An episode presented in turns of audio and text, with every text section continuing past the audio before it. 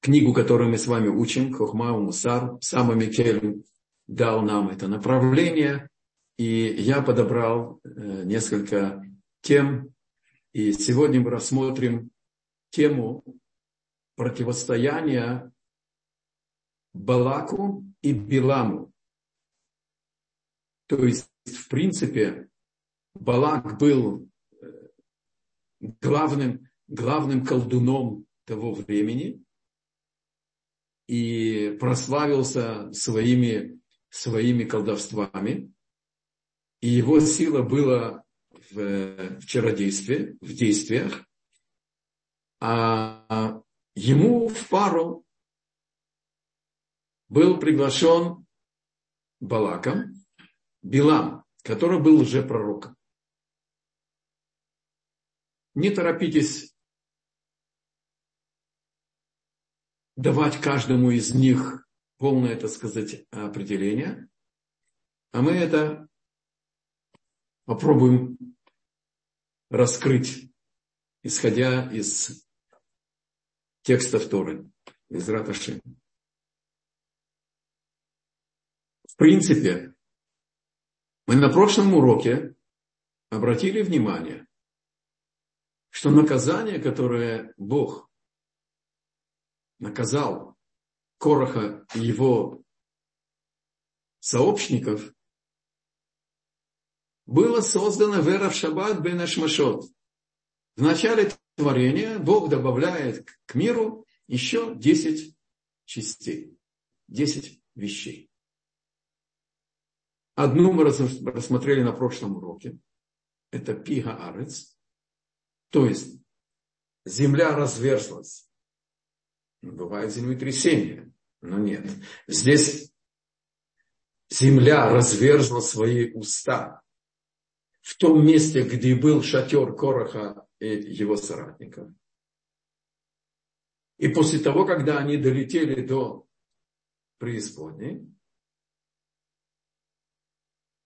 эти уста земли приобрели дар речи и засвидетельствовали, что они находятся там внизу. А потом эти уста скрылись, закрылись.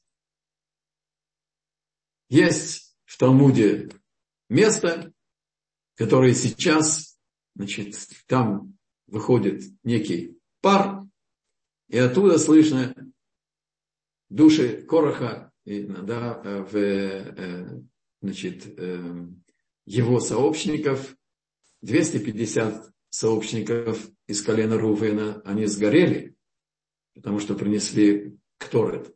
А, значит, э, остальные, они пошли вниз, и они вопят Моше эмет, в Торато эмет, что Моше, он истинный пророк действует от имени Бога, и э, его Тора, то есть Тора, данная Богом, она тоже истина.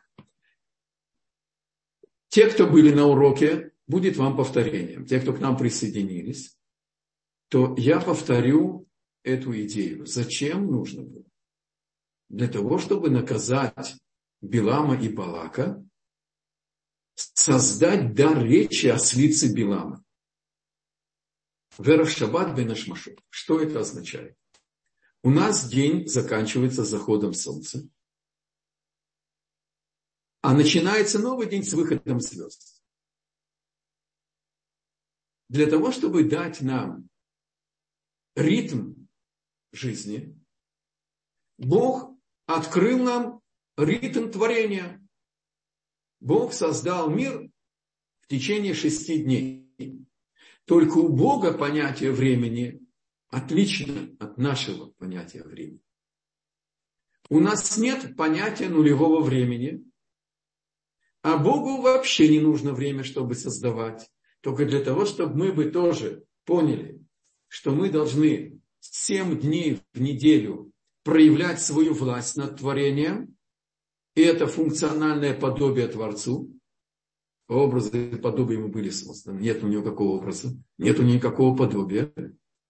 То есть воспринимаемое органами чувств или любыми приборами.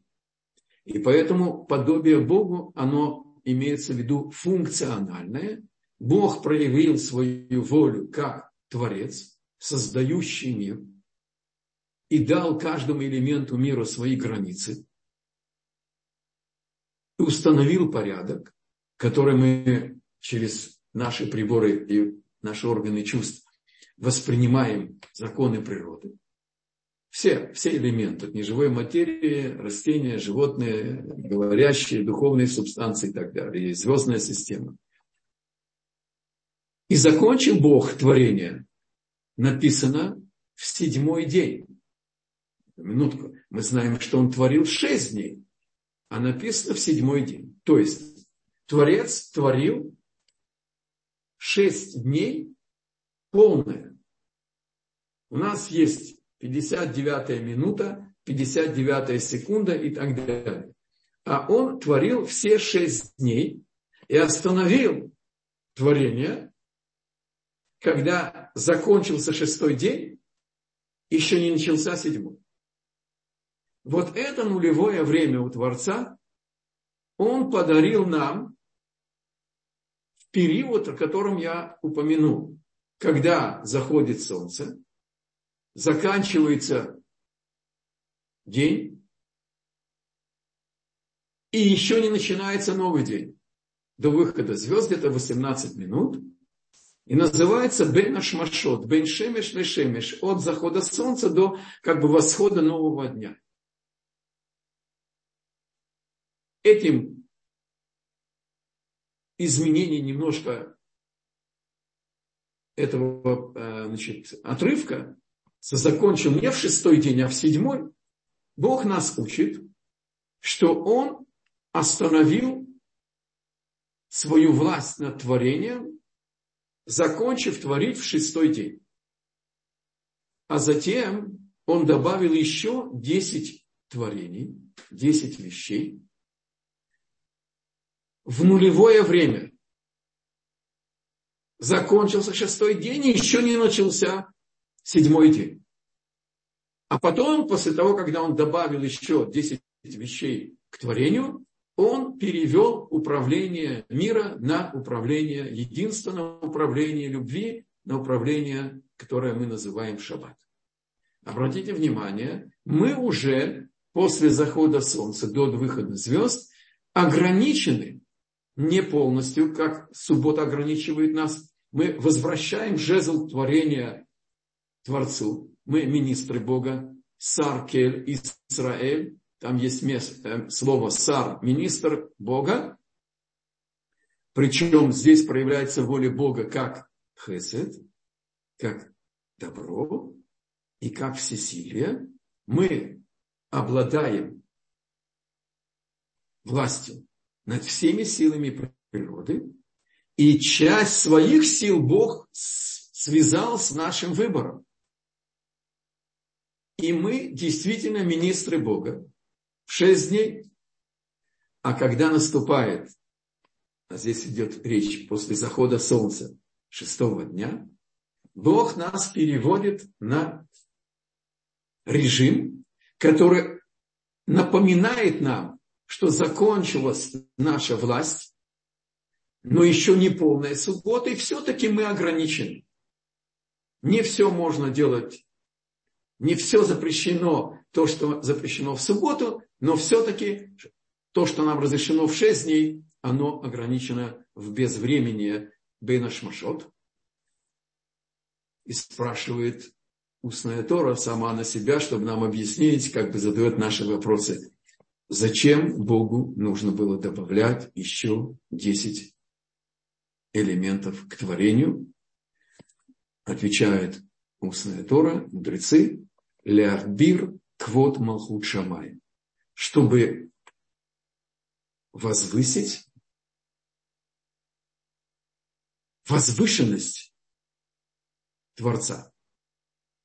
Потому что, как говорит Тосфот Йонтов, один из величайших комментаторов на устную Тору, что мы могли бы ошибиться в двух планах.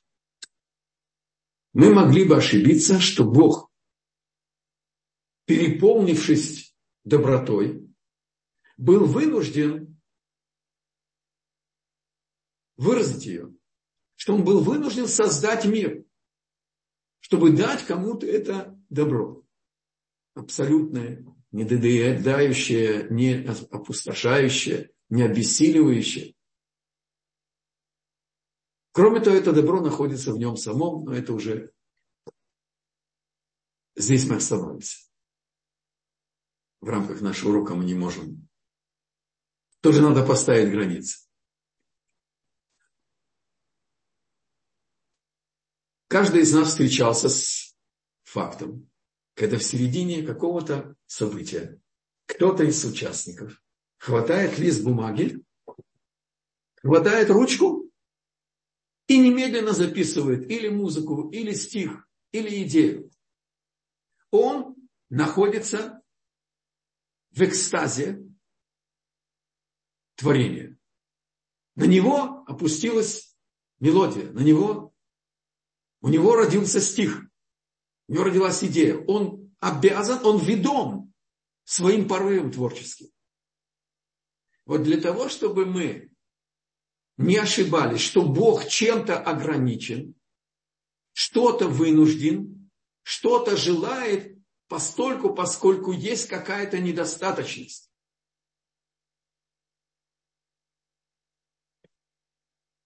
Это совершенно не относится к нашему Богу.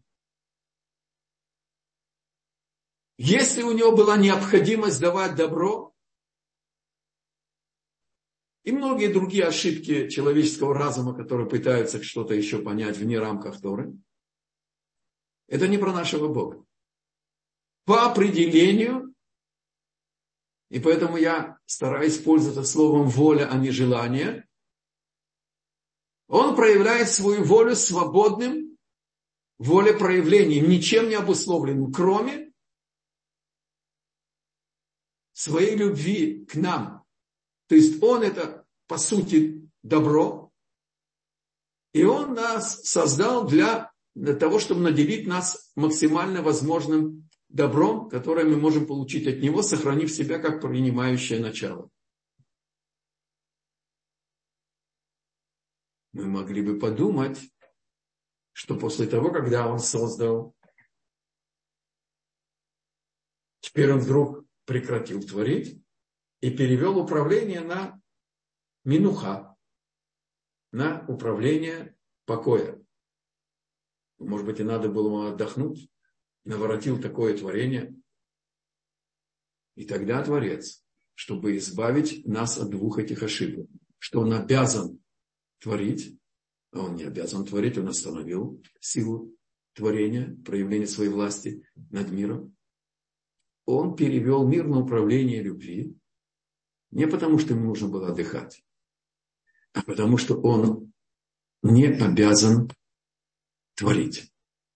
А с другой стороны, он добавил еще 10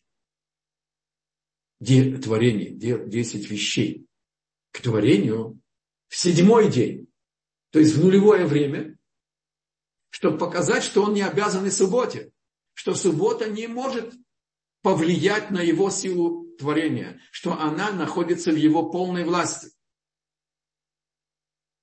Это называется ли Акбир Квод Малхут Мы задали вопрос на прошлом уроке по поводу Короха и его соратников, сообщников.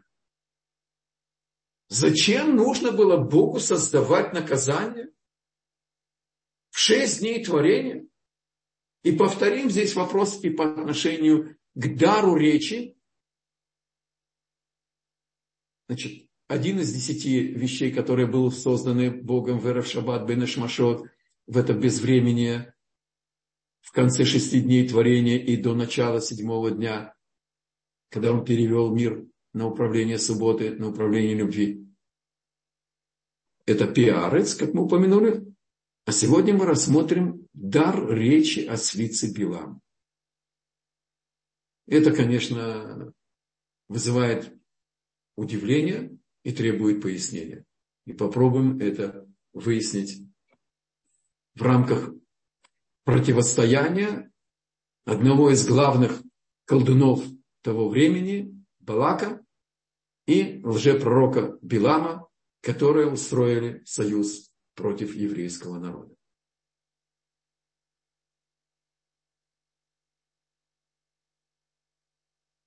еврейский народ выходит из Египта. Чудеса, которые Бог проявляет по отношению к еврейскому народу в Египте, и казни, они становятся известны во всем мире. Когда Бог разверз Красное море, то вся вода во всех источниках, во всех сосудах, у всех народов, там у японского императора вдруг в его, так сказать, там стакане раздвоилась вода, разверзлась и, и так далее, и так далее. И они вышли с легким оружием, не имея никакого военного опыта. И побеждают невероятные армии, невероятные народы, сильные, крепости укрепленные и так далее. Все, что мы говорим без сноски, это будет устная Тора. Если что-то скажу от себя, я это говорю. Начинается глава в Торе Балак. Описывает, что Балак услышал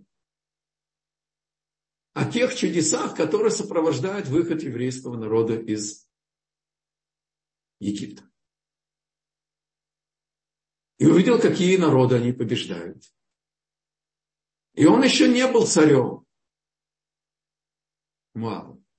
Его еще не избрали. В первом стихе главы написано «Ваяр Балак бен Ципор бен Колашир Аса Исраэль и Мори». Обратите внимание, у Итро написано «Вейшма Итро». Мы с вами учили сила внемлет слуха, а здесь Балак увидел. То есть он понял, что победы еврейского народа, они не естественным путем, не каким-то секретным оружием. Он не пригласил, не заказал слонов из Индии и конницу из Саудовской Аравии. Он посылает за лжепророком Биламом. Откуда Билам это выяснил? Оказывается, будучи главным колдуном того времени, он знал, что центром колдовства и отрицательной духовной силы являлся тогда, в то время, Египет. Слушайте внимательно. Он знал, что рабы в Египте не могут оставить Египет по своей воле.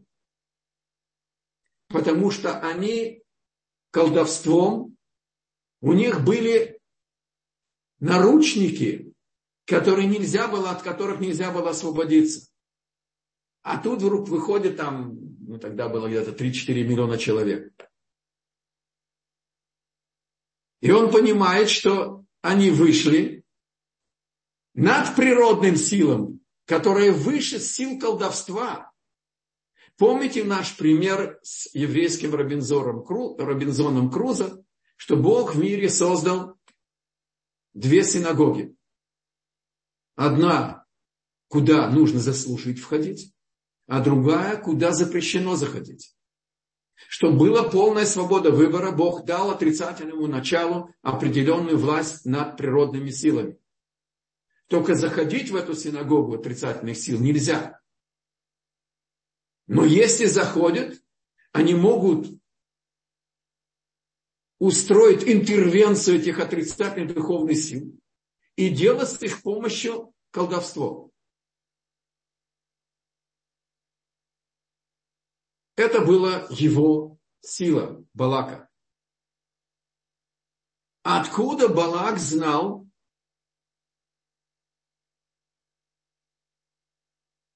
какова сила, которая покровительствует еврейскому народу. По фактам он понял, что она сильнее, чем отрицательные духовные силы и сильнее природы. А по сути, здесь я поделюсь своей мыслью. Когда фараон хотел уничтожить еврейских мальчиков, потому что его звездочеты сказали ему, что родится э, ребенок, который выведет евреев из Египта, но они были звездочетами, пользуясь отрицательными духовными силами. И они попали почти в десятку, но не в десятку. Так они рассчитали, что его слабость будет связана с водой. И они там видели кровь. Так они подумали, что это наказание евреям за их грехи в пустыне. И Моше был наказан из-за воды.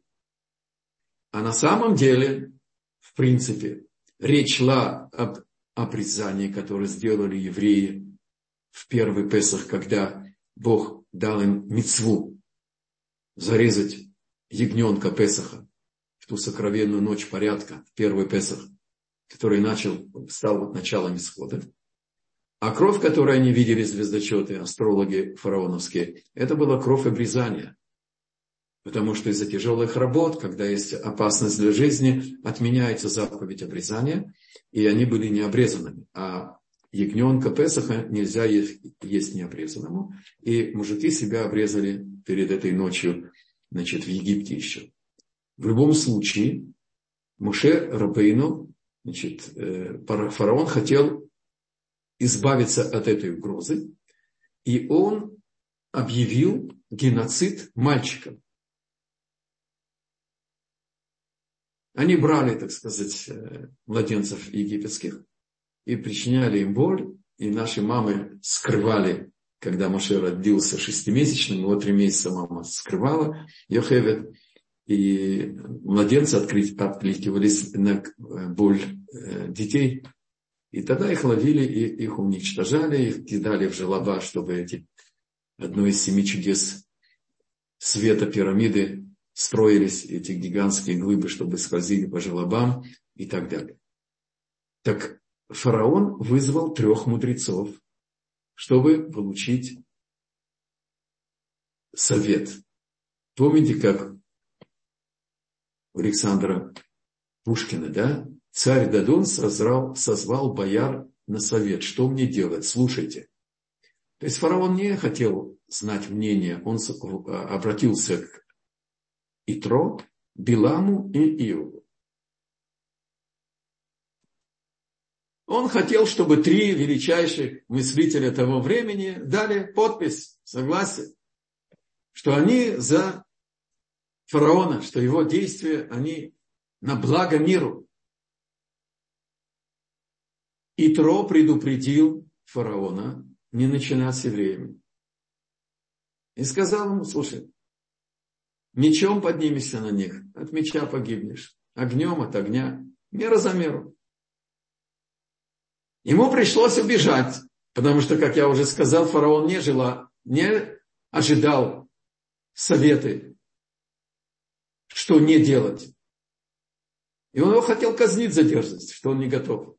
Билам сказал, уничтожай. И Иов промолчал. И каждый получил меру за меру.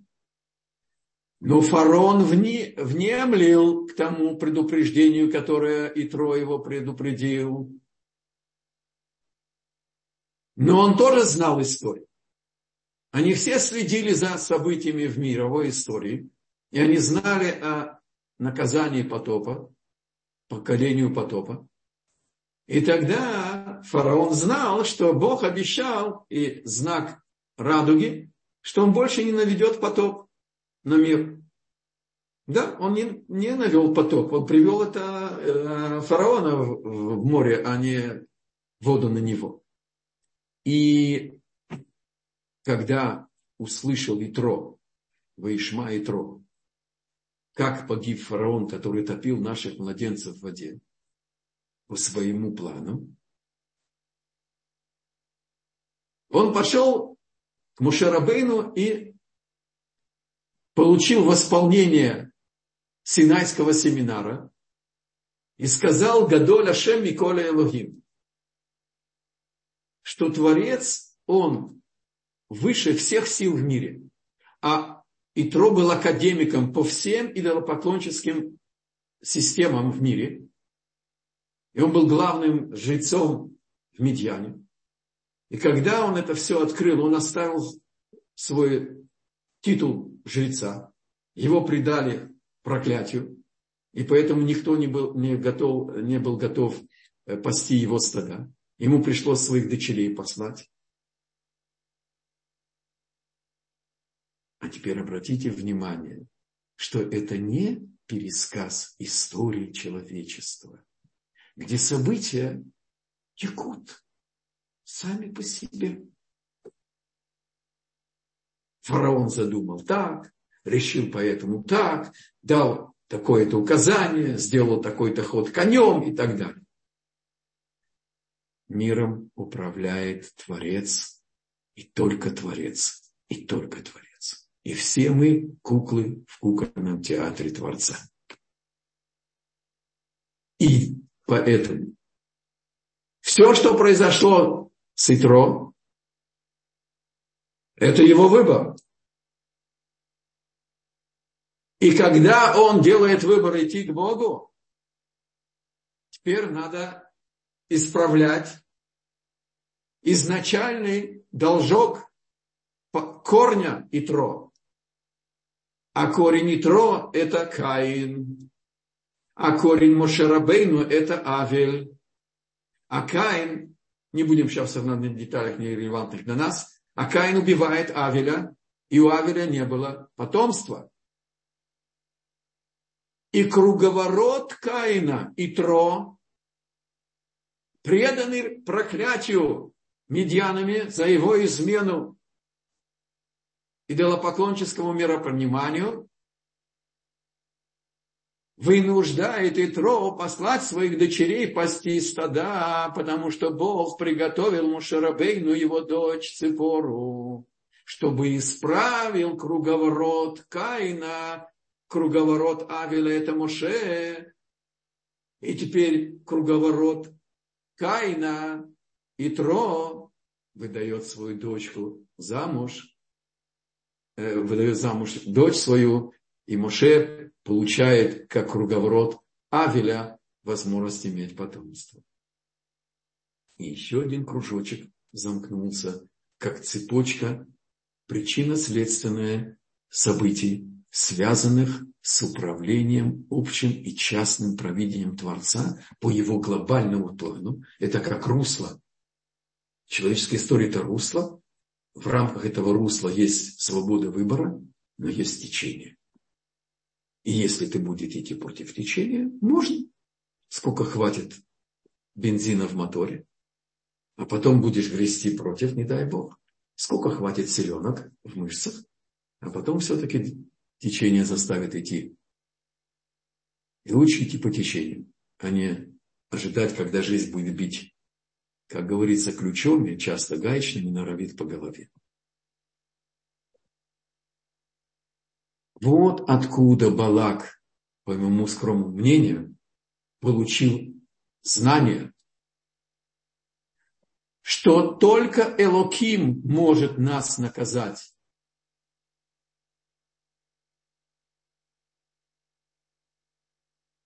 Откуда это началось? Именно здесь. Он увидел силы своего колдовства, что колдовство фараона не помогло, еврейский народ освободился. А Итро ему рассказал, что есть сила всех сил, что отрицательные духовные силы, они подчиняются воле Бога в той же мере, как и положительные. Проведем границу разделения. Что-то нет какая-то сила этих всех инструментов колдовства и, и этих самых всяких там э, символов и и Равали, Равдавид Мошевали из учеников Рамхаля добавляет нам еще один момент, что согласно секретной части Торы, Балак представляет собой действие, а Билам – это сила речи. Эти две силы они хотели направить против еврейского народа. который имеет в себе сочетание. Сочетание мы получили силу речи, это Моше Рабейну, и мы получили силу действия. Это вторые скрижали, это устная Тора.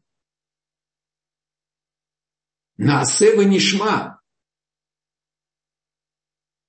У нас есть сила постигнуть истину, пропустить ее через сердце, превратить ее в внутренний кодекс, а теперь жить естественным желанием, жить только по Торе, и ни, ни на микрон, ни в сторону, только по воле Бога. И каждый наш шаг мы сверяем с вопросом, а какова воля Бога в этом момент, в этой задаче, в этом случае. И они хотели соединить силу действия и силу слова, а слово это выраженная мысль, отрицательного начала. Бог создал противовес. И путь, по которому человек хочет идти, ему дают идти. И Балак выбирает свой путь. Воспользоваться обвинением. Потому что нет праведника, который служит Богу и не ошибается.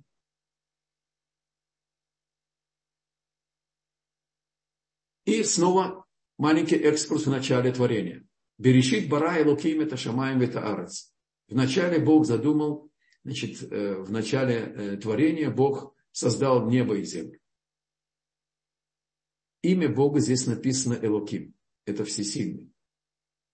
Бог задумал управлять мир управлением суда. То есть, мы тоже как-то привели это, эту формулу, но сейчас я это скажу только устно. Воля Бога – это истина, и это действительность. Нарушение воли Бога – это ложь, и это небытие.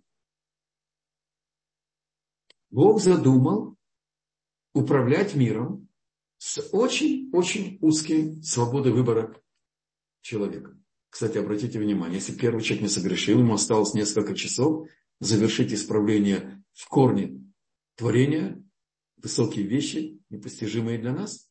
Мир был немножечко недостроен. И все человечество в виде первой семьи, первой пары, по мнению того, что они согрешили уже после того, когда родился Авель и Каин, Каин с одной близнецой, а Авель с двумя близнецами, девушками, девочками. Вот. В любом случае, Бог задумал создать, управлять мир управлением суда. С таким узким э, выбором, быть или не быть. Но первый человек, первая женщина могли бы вернуть мандат и слиться снова с бесконечным Творцом. И не быть хозяевами своей судьбы и войти э, в грядущий мир э, своими заслугами и своим выбором. В любом случае, Бог увидел, я своими словами говорю с Тором, что мир не выдержит такого управления. Это будет непрерывный суд. Взял и добавил милосердие. Но воля Бога – это действительность, как только что мы сказали. Это на святом языке очень понятно. Хефец – это воля, хефец – это жила, это предмет. Что сделал Творец? В первые три часа восхода солнца когда физический мир свидетельствует и о духовном рассвете. Есть духовный рассвет, есть духовный полдень, зенит, есть духовный закат, есть духовный вечер, есть духовное безвременье между заходом солнца и выходом звезд, есть духовная ночь. И в ней тоже есть свои три части. Начало духовной ночи, середина и третья часть перед восходом и так далее. То есть есть параллель. Бог открывает нам духовное, непостижимое. У нас нет никакого инструмента постигать духовные структуры и духовные сущности на подобии физического мира. И мы не понимаем саму суть духовной структуры, но ее место в замысле Творца, проявление, форма проявления воли Творца, мы учим из этой параллели. В первые три часа Бог выбрал одно мгновение и переводит творение на управление суда без милосердия. Мой пример.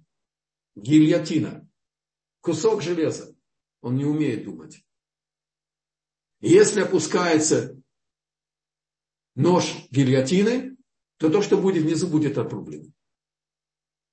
Вот это мгновение умело рассчитать Билам. Потому что пришли народы мира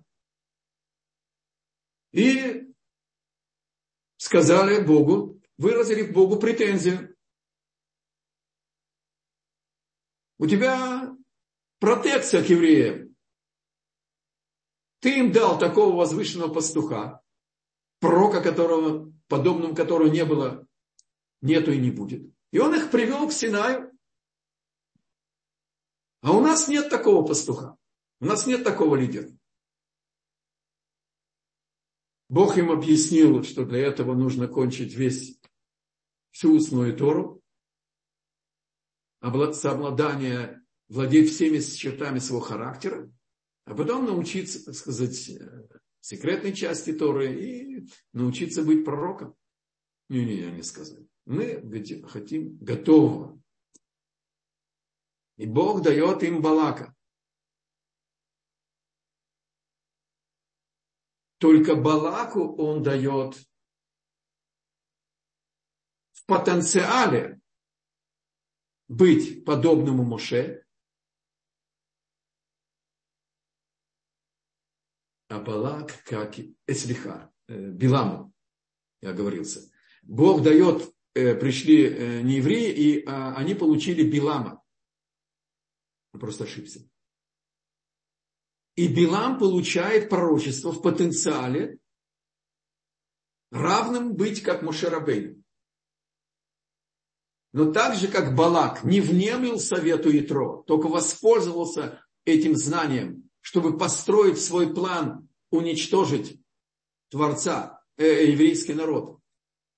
Пользуясь порядком, который Бог установил в этом мире, а это и есть причина и ответ на вопрос, почему Бог добавил эти 10 э, вещей к творению.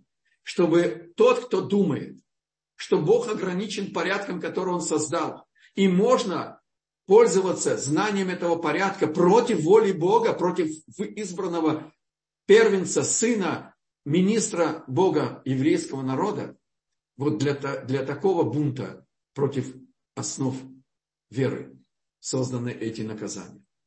Та часть из этих десяти вещей, которые созданы как наказание. Не все как наказание. И для этого было создано дар речи ослицы Билама. А он пошел и вошел в запрещенную вторую синагогу и стал пользоваться отрицательными духовными силами. И он, не ошибаться, пожалуйста, в тексте написано, что он говорит, я общаюсь с Творцом. Это лжепророк. Абсолютная ложь. Вся его суть это ложь. Он не имеет никакого выхода на Творца. Просто каждый народ Бог управляет через министра этого народа. Вот кто к нему обращается. А министр называется Элогим. Есть 70 министров по 70 корневым цивилизациям, которые по Торе находятся народом. Вот кто говорил с, с Биламом. А он, когда к нему приходили, представлял себя, как будто он действительно пророк, который знает духовные лидера, главу, так сказать, творения нашего Творца. Так что, пожалуйста, не ошибаться. Потому что вначале Бог заставляет министров народа действовать по своей воле. И только по воле Бога все происходит в этом мире. Даже когда лжепророк получает возможность творить знамения и чудеса. Билам получил право наказывать, право, право проклинать, потому что был само зло. И поэтому Балак знал, что он значит, э, предсказал там победу над э, народом, и они увидели, что его проклятие действует. Но он также прослав... и стал известен, что а, в одном звене провидения Бога он предсказал победу над э, нееврейского царя, над другим нееврейским царем, который должен был приготовить нам территорию, чтобы мы бы не воевали против народа, который Бог запретил нам с ним воевать. Муав. Должна была Рут выйти из него и так далее. Это отдельная тема. И для того, чтобы ввести в испытание Балака и самого Билама. И сначала Бог ему говорит, он знает, то есть через его министра, не проклинает этот народ. Он благословен. Тогда Билам отвечает этим министрам, что я буду делать только то, что он мне скажет. И Балак хочет, думает, что недостаточно важная делегация пошла, и, значит, э, медьяне отошли, э, от, разделились с э, мавитянами, они пришли сначала вместе, а потом, значит, медьяне поняли, что Билам ничего не стоит, и они оставили этот значит, союз. И здесь действительно Бог разрушает союз который угрожает наказанием евреям, потому что усиливает укор, когда объединяется действие и слово. То, что было у еврейского народа. И поэтому, когда медьяне, они были известны, значит, выбрали Балака, потому что его сила была в действии, а он добавил Билама, кстати, Раф Давид Мошевали, ученик Рамхали, говорит, что Билам – это буквы Балаам, проглотил народ. У него была сила проклинать нееврейский народ, поклонников. А моя супруга, что Бог послал ей полное выздоровление побыстрее, вот, она сказала, это Баль-Ам. Баль это не народ. Нет народа. Он хотел, чтобы не было народа еврейского. Это ее хидуш. Так Билам знал высчитать мгновение, когда Бог переводит а, управление на управление суда без милосердия. Бог дает ему две пощечины. Это мой комментарий здесь немножко вставляю, с вашего позволения. Дар речи отличает человека от животного. Пророческий дар, который связывает душу человека с Богом, а не с министром, министром значит, э, народа, как у Билама. Не с отрицательными духовными силами отличает не еврея от еврея. Евреев на горе Синай появилась дополнительная душа. Это не российская теория.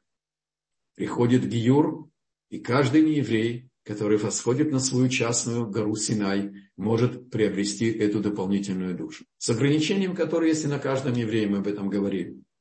Я Израиль, по моему папе покойному, и мой дедушка был Израиль, поэтому я не могу быть левитом, я не могу быть коином, я не могу быть значит, царем. То есть есть ограничения у евреев. Поэтому ограничения у человека, который принял Гиюр, они не выходят из того, что он гер. А он присоединяется к народу, в котором есть свои развлечения. Помните эти три мацот в Песах, да? Первая Коаним, вторая Левиты, третья Израиль. Вот о чем здесь идет речь. Бог создал дар речи ослицы Билама. Билам знает о том, что есть высшая сила, но он идет быть главой отрицательных духовных сил. И он сознательно усиливает отрицательную духовность на себе. Извините за резкость, но так Тора обязывает о лжепророков говорить. Он занимается скотоложеством с этой ослицей. И когда он идет с этими планами, Бог сначала ему сказал не проклинать. Когда пришла вторая делегация, более важная, он им говорит, иди с ними, но будешь делать все, что я тебе скажу. А он идет по своим замыслам, а Творец знает замысл. И тогда ему на пути попадается Малах. Ослица видит Малаха, а Бог закрывает у него пророческое видение, забирает у него этот подарок и открывает уста ослицы. После того, когда он ее три раза тащит, два раза э, бил, потом взял палку, а его сопровождает целая делегация э, мавитян, которых Балак послал. И при их присутствии Бог дает эти две пощечины Биламу, который представляет себя главой лжепророка всего мира, который знает истину и высшую волю и так далее. И ослиц обращается к нему и говорит, за что ты меня три раза избивал? Кстати, Мидраж говорит, что три раза, потому что ты поднимаешь руку на народ, который три раза восходит в Иерусалим, чтобы зарядить свои батареи своей веры в встрече с Санедрионом, с царем, с Торой, с пророчеством, с божественным присутствием. И тогда Билам получает меру за меру. Он говорит, если у меня был бы меч, Напоминаю, при моавитянской делегации. Этот всесильный лжепророк, который приглашен проклясть особый народ, который побеждает невероятные армии и так далее, и спасти эти народы. Он не может расправиться со своей ослицей, ему нужен меч. Что же ты стоишь? Все было мера за меру. И говорит Раф Давид Мошевали, ученик Рамхаля, животное обладает видением духовного, потому что у него нет дара речи у обычного животного. И у него нет наказания. А человек лишен видеть духовное. Потому что если бы мы видели духовное, у нас не было бы свободы выбора. Если мы видели, что грех – это смерть. Если мы видели, что в поколении, в которое не построен храм, это мы его разрушили. Если мы бы видели, что все страдания, которые мы пережили, все слезы, которые мы пролили, это строительство храма. Потому что написано в псалмах, что Бог строит Иерусалим и собирает изгнанников. Строит в настоящем времени собирая все эти слезы, что все страдания, они целенаправленные, они искупление всех грехов от этой без, э, беспричинной ненависти, за которую мы сейчас за эти 2000 лет в изгнании. У нас не было бы свободы выбора. Помните, мы учили, что каждая душа, эмбрион под сердцем у мамы учит Тору от края земли до края земли. И там есть свеча, чьи-то с колпаком, чтобы маме не жгло, да? А потом, когда он рождается, Малах ударяет его по губе верхней, и он забывает все. Зачем стирать, а потом с такими муками, с такими трудностями восстанавливать? Потому что если бы мы родились бы со всей устной Торой, а тело эмбриона не экранирует душу, то мы не могли бы, не было бы свободы выбора. Мы видели бы воочию, что нарушение воли Бога – это не бытие. Ну что, кто-нибудь хочет быть самоубийцей на каждом шагу? Вот почему человек лишен видения непосредственно духовного, потому что у него есть дар речи, он должен понять, он должен увидеть. И у него есть план, у него есть программа, и он должен верить. Его вера – это знание. И тогда он человек живущий, человек выбирающий. Вот почему Бог делает испытание с этой ослицей. И Малах, который э, на третий раз, когда он значит, ее начал значит, угрожать и убить, Малах открыл ему глаза Биламу, и тот пал ниц перед ним и сказал, я значит, не видел тебя и так далее, и так далее. Продолжает Мидраш и говорит, этот Малах убивает эту ослицу. А Раши говорит там, что Бог укорил Билама, когда он утром встает и, получив разрешение идти, только с оговоркой будешь говорить только то, что я вложил в твои уста. И так оно и было. Раша говорит странную вещь. Негодяй, ты встаешь, встаешь рано, запрягаешь сам осла, тебя уже опередил Авраам. Когда Бог приказал Аврааму, это совершенно абсурдное указание принести в жертву единственного сына, в котором было обещано будущее, от имени самого Творца, непонятно Раши. Маш, мы не знали, что Авраам жил до а, Билама. Ну, понятно, что это было раньше. О чем здесь идет речь? Какой, какой укор здесь есть Биламу? Что Авраам опередил его и запряг сам, у него были слуги, э, он был богатым человеком, и Увдашил взял с собой Ишмаэля и Ицхак, Ицхака и Ишмаэля, так? Речь идет о том, что Билам знал, что из ослицы Авраама должна быть ослица, которая, э, на которой приедет э, Машиах. Говорит устная Тора, тебя, Авраама, опереди. Ты хочешь привнести в мир максимальную духовную отрицательность? Максимальное бездуховность, духовную грязь самого низкого порядка. И ты хотел, чтобы такая ослица, она не может быть, родить осла Машеха, на котором он придет. Раши говорит, опередил тебя Авраам, а твоя ослица невозможно. И здесь есть очень глубокий урок. Устная Тора говорит, обратите внимание, почему Малах убивает эту ослицу?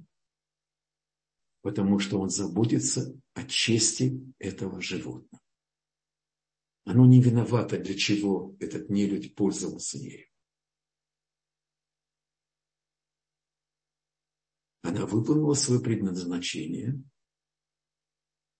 И по Торе, если животное, оно, человек им пользовался вот таким запретным образом, животное тоже убивают, чтобы никто не нап... чтобы она бы не ходила, это животное, и не напоминало о грехе, о мере падения человека. Говорит Тора, дорогие мои, Обратите внимание, с какой бережностью нужно относиться к чести человека, если к животному так Бог относится с, таким, с такой бережностью. Что не ранить честь этого животного, имя этого животного. чтобы оно не было символом, который увеличивает что-то отрицательное в мире, распространяется а не об этом.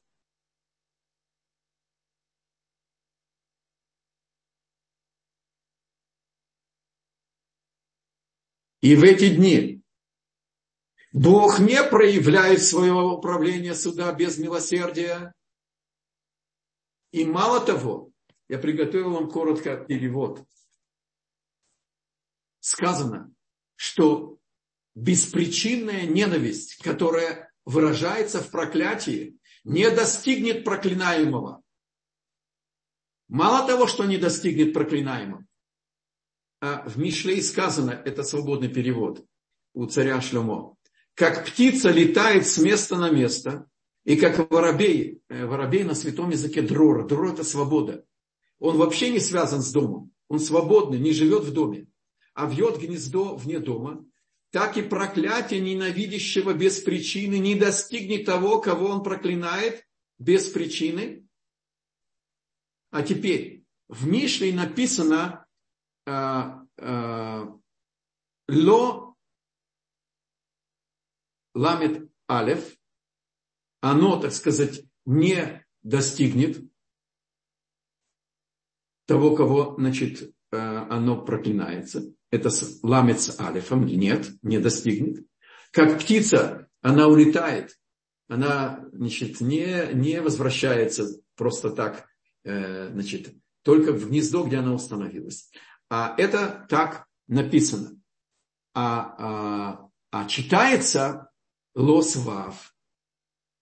Оно вернется, как птица возвращается, даже свободный воробей, он возвращается на гнездо, где он установил.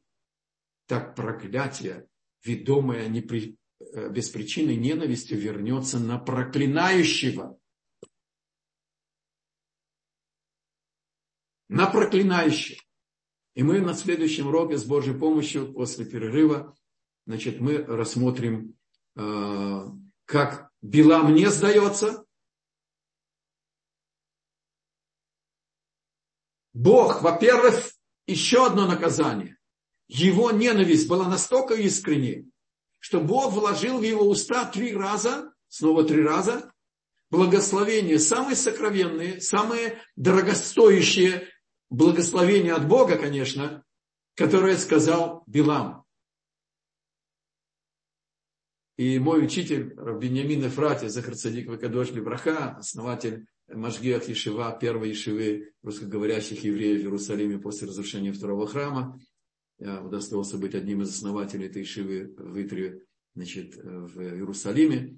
Раф Беньямин Эфрати, который дал нам комментарий на, на Рамхаля, подарил нашему поколению Мамаша Рамхаля он как-то проиллюстрировал, как Билам благословлял нас. Он говорил, как прекрасны шатры Якова храмы э, э, Израиля. Вот. И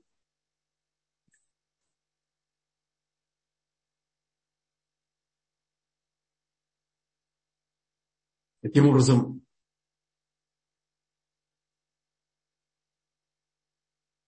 тот, кто покушается на еврейский народ, пользуясь каким-то знанием, порядком, который Бог установил, наказан мера за меру. И один из элементов наказания – это дар речи, это ослицы.